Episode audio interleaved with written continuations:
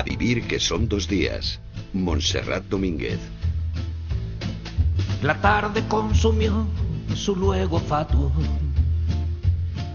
Sin carne, sin pecado, sin quizás. La noche se agavilla como un ave a punto de emigrar. Y el mundo es un hervor de caracolas, ayunas de pimienta, risa y sal. Y el sol es una lágrima en un ojo que no sabe llorar. Pasan 10 minutos de las 11 de la mañana, de las 10 en Canarias, y lo que estamos escuchando es dos horas después una canción de Joaquín eh, Sabina, con letra del propio Sabina y también de José Manuel eh, Caballero Bonal. En unos instantes vamos a hablar con él, pero antes déjenme que salude a los socios de este club de lectura. Oscar López, buenos días. Buenos días. ¿Cómo estás, Oscar? Muy bien, encantado de saludaros. Lo mismo te digo, Manu y buenos días. Hola, muy buenos días. Tú también estás bien. Eso no es una pregunta, es una afirmación. Sí, sí, se me ve, ¿no? Estoy te estupendo. Oye, Oscar, eh, me estaba contando Manu Verástegui que no solamente en el mundo del cine hay tacaños, que en el mundo de la literatura hay algunos unos nombres eh, que van de claro, de personajes consagrados y que no pagan una cuenta en un restaurante, pero ni un triste café, ni así les aspen. Hombre, y avaros también. Sí, sí. A ver, yo creo que hay una cierta tradición, ¿verdad? Quiero decir, en la historia de la literatura... De la anglosajona, ¿eh? Exacto, Pero el avaro es casi una figura literaria. El tacaño no tiene ni siquiera esa categoría. De hecho, no vamos a dar nombres, pero yo creo que todos conocemos algunos autores actuales y vivos que no, no que nunca sacan la cartera, que creen que como son una figura siempre están invitados. Sí, señor. Yo tenía... nunca pagan una cuenta en un restaurante, nunca pagan un café, ni una copa, ni nada. Oye, venía escuchando evidentemente la radio y yo estaba pensando en mi vecino del piso de arriba cuando yo era pequeño, en invierno, bajaba abajo para la estufa, para no gastar en la estufa de butano, bajaba abajo a mi casa, estaba un rato, se calentaba y volvía a subir a su casa. Fíjate. Y lo recuerdo, es una imagen de crío que tengo, ¿eh? de verdad. Fíjate, qué espabilado. Hombre, qué listo Eso no lo había oído nunca, ¿no? Calentarse un poquito y, y, y no te lo, Monse, y no te lo pierdas, era rico, ¿eh? o sea, tenía bastantes propiedades. Ese es el detalle. O sea, no es que ahorrar en la calefacción no, no, porque no tenía. Era rico. Pero por eso era rico, porque no gastaba superfluamente. Oye, Oscar, déjame que te pregunte, eh, porque hace poco estuvimos hablando de literatura infantil y juvenil, y mm. hoy, precisamente hoy se clausura la edición 35 del Salón del Libro Infantil y Juvenil.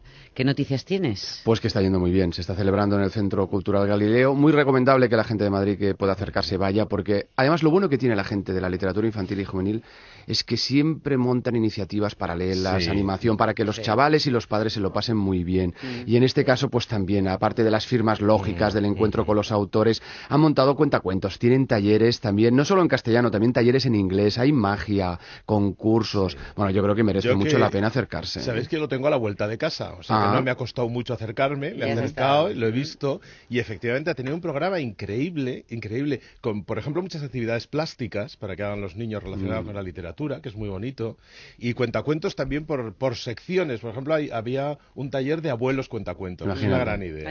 Es que sabes qué pasa, que la gente de la literatura infantil y juvenil es muy iba a decir activa, no, no, es que es hiperactiva y muy creativa a la hora de, gestionar todo eso. Yo creo que con la que está cayendo, que además sea el sector dentro del mundo del libro, que es el único que ha incrementado su facturación, ya, quiere, ya tiene algo que decir, ¿no? Y ahí realmente yo creo que los medios de comunicación hemos de entonar un mea culpa, ¿eh? porque los, los apoyamos, Aquí en el Club de Lectura se les apoya bastante, pero en general se les apoya poco. ¿eh? Bueno, pues eh, hay que decir que este Club de Lectura eh, siempre ha llorado por un gran déficit del que nos quejamos a veces, a veces con la boca chica, pero es cierto que la poesía apenas encuentra hueco en, estos minutos que dedicamos en la, en la radio a hablar de libros y hablar con sus autores fundamentalmente. Pues se ha acabado. Querido Oscar y querido Manu, ha llegado el momento de hablar de poesía. Puedo aprovechar para decir de paso que yo esta semana he estado buscando libros de poesía y que he entrado en librerías grandes en las que no tenían sección de poesía. Es una vergüenza. O la que te decían, sí, tenemos un poco allí abajo, ¿sabes? De, verdad ha sido escalofriante, de verdad. Qué vergüenza, porque la poesía, entre otras cosas,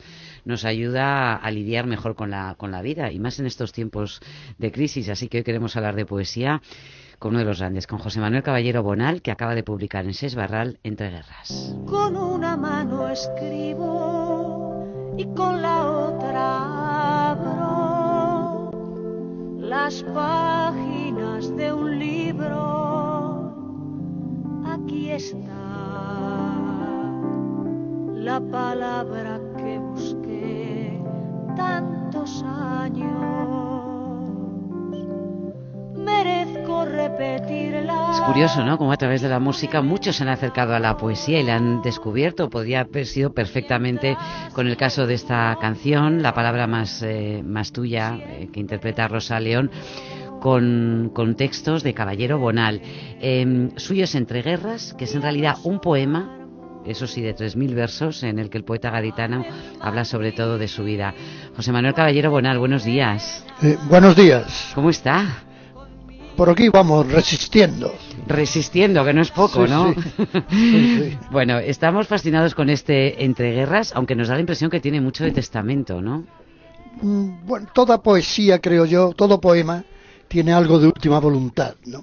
Y este también, aquí hay, porque es la acumulación de recuerdos que, que uno quiere sintetizar a través de la palabra poética. Ya, pero es que yo he leído algo más. Eh, yo he leído, eh, José Manuel, que ha dicho usted que no quiere escribir nada más. No, eh, no, voy a escribir nada más en prosa, porque no tengo ganas ni tiempo, no me queda ni ganas ni tiempo. Mm, una novela no voy a hacer. Tampoco voy a prolongar las memorias después del segundo tomo. Ahora, poesía, un proyecto de libro, no lo veo, pero pero a lo mejor un poema sí porque la poesía cruza por la cabeza y realmente no voy a desaprovechar la ocasión o a resistir la tentación, ¿no? Oscar, tú normalmente eh, nos cuentas, resumen, eh, decantas un poco del libro del que hablamos, te toca hoy una misión más complicada, que es explicar ¿eh? lo que encontramos en Entreguerras. Bueno, es un extenso, ya lo habéis comentado, un extenso poemario memorialístico, donde hay que decir que la rima y la métrica tradicional saltan por los aires, eso ya hay que decirlo de entrada, que arranca con la primera vez que Caballero Bonal llega a Madrid, a un Madrid gris, ¿no? donde la represión está a la orden del día, y luego pasa a otros instantes de la vida del poeta, donde aquí vamos a encontrar, pues bueno, sus múltiples viajes, los libros, los libros y los autores que siempre lleva en su maleta, aparecen evidentemente los amigos, escritores o no, esos lugares de inspiración de Caballero Bonal, por ejemplo, como esas barras de bar donde él solía, no sé si suele, pero solía recalar en noches que eran interminables, y cómo no también faltan me atrevería a decir que esos canallas, esos sinvergüenzas, esos que él cita literalmente en algún momento en el, poemario como hijos de puta, que ejercían como tales, ¿no? En esa época franquista, ¿no? Como no podía ser de otra manera también, Entre Guerras, no es solo un libro sobre, sobre la memoria, ¿eh? porque también es un libro sobre el olvido, y ahí es donde yo creo que Caballero Monal deja, deja que su imaginación se desparrame más, ¿no? Es un poemario también que está repleto de muchas preguntas. Hay que decir a los, a, los oyentes que son preguntas, la mayoría de ellas sin respuesta, donde también hay muchas dudas, y eso también es algo que está muy presente en la obra de, Caballero Bonal.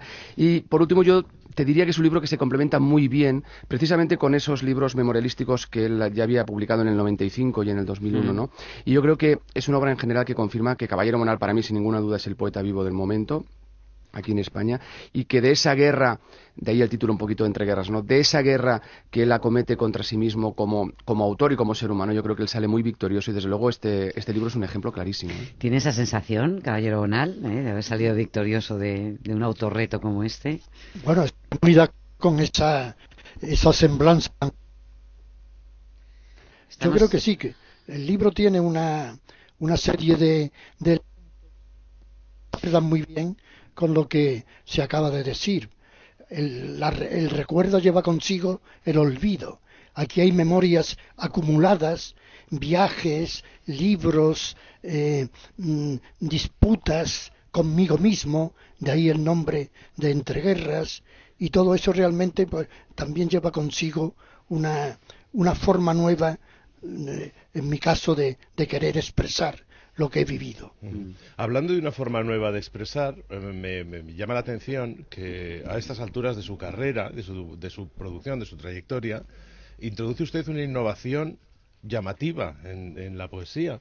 Eh, en su poesía, quiero decir, aunque no es algo tan, tan nuevo en sí mismo, que es la eliminación de la puntuación. ¿Por qué, por qué a, a, estas alturas en su obra introduce esta, este cambio, esta variación? Yo pedía la propia dinámica del poema, ¿no? El poema, como se ha dicho, es un poema fluvial, con sus eh, afluentes, sus meandros, sus recovecos, y esa, esa misma eh, esa misma constancia torrencial de la memoria mm, parece que, que, eh, tenía que eliminar los signos gramaticales menos los admirativos e interrogativos, porque el poema no necesitaba de ninguna pausa, eh, de ningún alivio de caminar, por así decirlo, ¿no? sino que, que, el lector estuviera muy dentro de ese, de ese torbellino que supone este desorden que supone también la memoria. El funcionamiento de la memoria es muy enigmático y eso también pues, hacía posible que, que, fuera un, una especie de, de discurso de secuencia José Manuel, yo eh, eh, tengo que pedir disculpas, eh, bueno, a usted y a los oyentes, porque la calidad del sonido no es muy buena. Estamos hablando desde su domicilio a través de una de una línea que nos está dando problemas. Yo no yo no quiero dejar de hablar con, con, Caballero Bonal porque me parece una oportunidad realmente fabulosa. Si vemos que seguimos teniendo problemas, lo haremos directamente por teléfono, aunque la calidad del sonido no sea no sea tampoco buena, pero es que me quedo con ganas de seguir escuchando y me da me da rabia estas interrupciones pero vamos a intentarlo durante unos minutos más. Si vemos que no fuera eh, posible, se lo pido a mis compañeros, directamente llamamos por teléfono y lo, eh, y lo intentamos solventar a través del, del teléfono. Vamos a ver. El, poema es curioso, eh, Caballero Bonal, porque es, tan circular como, su propia vida. Empieza en Jerez y acaba muy cerquita, en la playa de, Montijo, en, Cádiz. Paseamos por Doñana, llegamos a un Madrid que a mí me ha costado reconocer, ¿eh? pero claro, es un Madrid muy diferente. Pasa también por, eh, por Colombia. Hombre, el viaje de Colombia importante. ¿eh? Importantísimo. Está, por, está el Mediterráneo también. Bueno, son los viajes que yo he hecho a lo largo de mi vida y que de alguna forma están muy presentes en, mi biografía, por razones distintas, ¿no? Eh, el Madrid que, del que yo hablo es el Madrid de principios de los años 50. Claro. Es decir, el Madrid lobre, oscuro, con las lacras y las heridas de la guerra muy presentes, hmm. el hambre, el frío, el miedo, la incertidumbre, esa oscuridad, ese color o esa tonalidad de todo Madrid, esto se me quedó muy grabado y, funcionó en mi memoria de una forma traumática cuando lo recordaba. ¿no? Nada que ver con los colores de Doñana, por ejemplo. No, no, Doñana es la luz, la luz del Edén. o detrás de esa luz también en Doñana, que para mí ha sido siempre eh, una idea aproximada del paraíso, al fondo también hay una tragedia, la tragedia de los de los mm, braceros huidos cuando la guerra, de, el dolor de, de, una colonización. Mm. Pero en todo caso, la luz de Doñana no tiene nada que ver con la con la que yo encontré en Madrid, claro. Usted ha, escrito ya y publicado dos volúmenes de memorias. Prácticamente había contado toda su vida. Y este, esto es un poema biográfico, en cierto sentido. ¿Por qué ha sentido esa necesidad de escribir, como revisar las memorias, revisar su biografía en, un poema? Eh, ¿La poesía le aporta algo diferente a, su forma de expresarse o, necesitaba escribirlo de esta manera? Eh, es en cierto modo tiene algo complementario, pero no porque la poesía, no, eh, este, eh, la poesía también es un género de ficción. Yo no estoy contando aquí episodios y hechos reales en su totalidad. A veces hay injertos de invención, ¿no? De mm. verdades inventadas. También la verdad se inventa, decía Machado. Y, y en este libro, pues, no, no me gusta llamarlo autobiografía poética, sino más bien una, un, recuerdo de los hechos que he vivido, entendiéndolos de una manera mucho más poética, es decir, mucho más sintética. Oscar. José Manuel, ¿y por qué en un poemario tan autobiográfico eh, notamos la ausencia de dos, de dos elementos tan importantes en su vida como son los hijos y como es el flamenco que me consta que le apasiona? Mm, bueno, los hijos aparecen aquí, bueno, que tuve hijos y eso, y, y cuando me casé, eh, mi mujer está presente en bastantes aspectos del libro, por razones obvias, y, pero luego también eh, mm, me parecía que la intimidad familiar no tenía por qué aparecer en este libro del todo, ¿no? Mm. sino a través de figuras retóricas, de, de recuerdos entreverados con otras experiencias de la. Mm. Y sin embargo encontramos a un caballero bonal muy íntimo en estas eh, páginas de entre, entre guerras, en este larguísimo poema eh, que se puede leer de distintas maneras también, porque uno lo puede leer a ráfagas, uno puede buscar también allí los paisajes con los que se identifica o los que quiere conocer qué relación mantuvieron con, eh, con Caballero Bonal. Muchísimas gracias, José Manuel, por acompañarnos esta mañana. Nada, encantado. Y yo espero eh, que sigamos disfrutando, desde luego, de poemas y de lo que tenga bien escribir, ¿eh? que me da la impresión de que todavía poema, hay. Algún poema suelto es posible, libro no. Muy bien, pues muchísimas gracias y un fuerte abrazo. Hasta siempre. Mucho gusto. Adiós.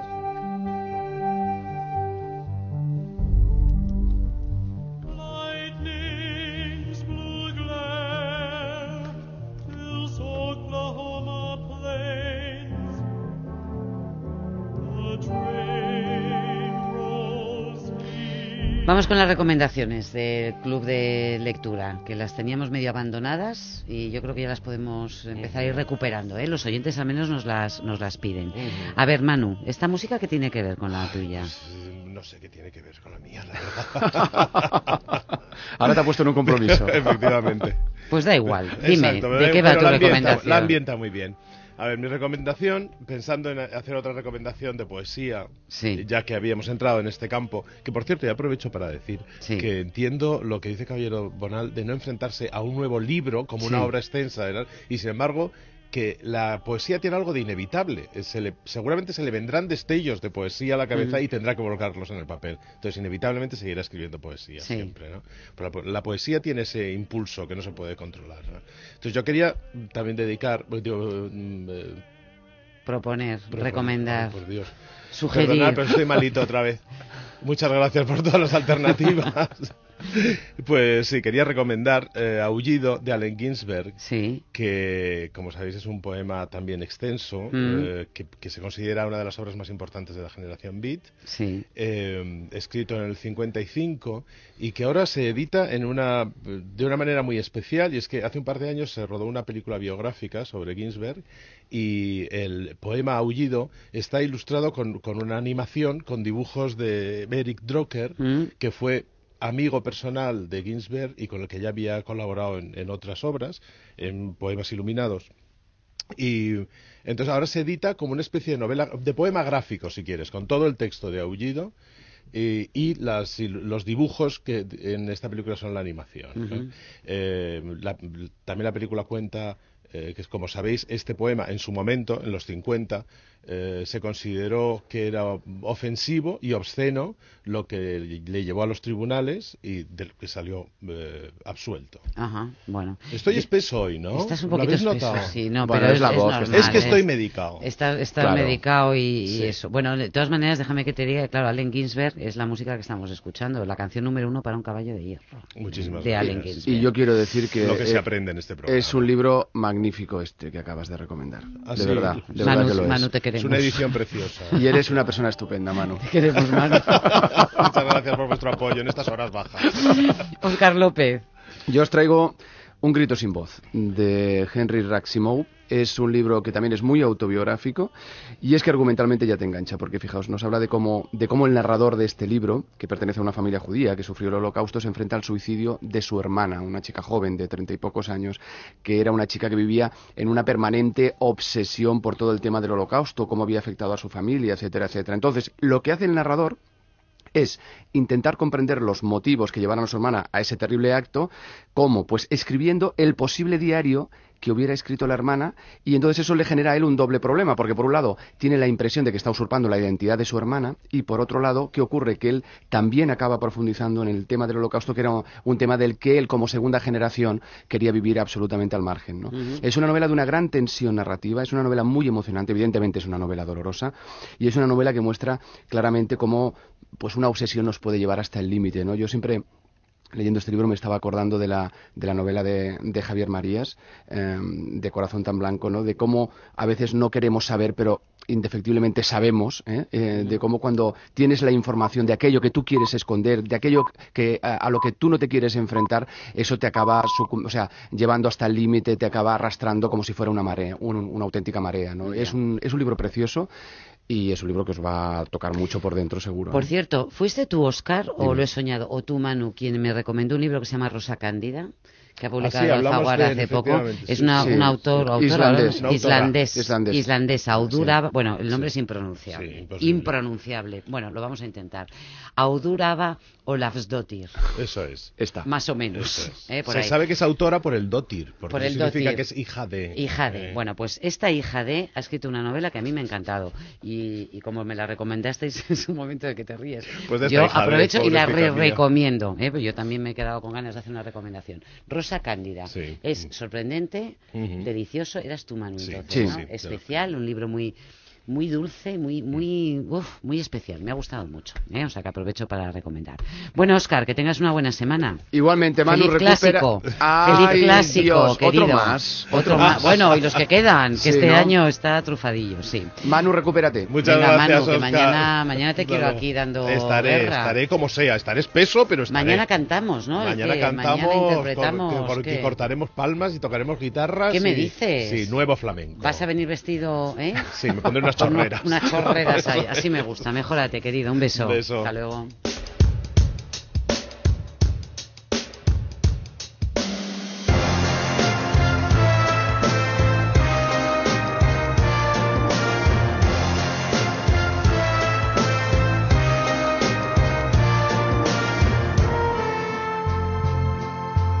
A vivir que son dos días. Montserrat Domínguez.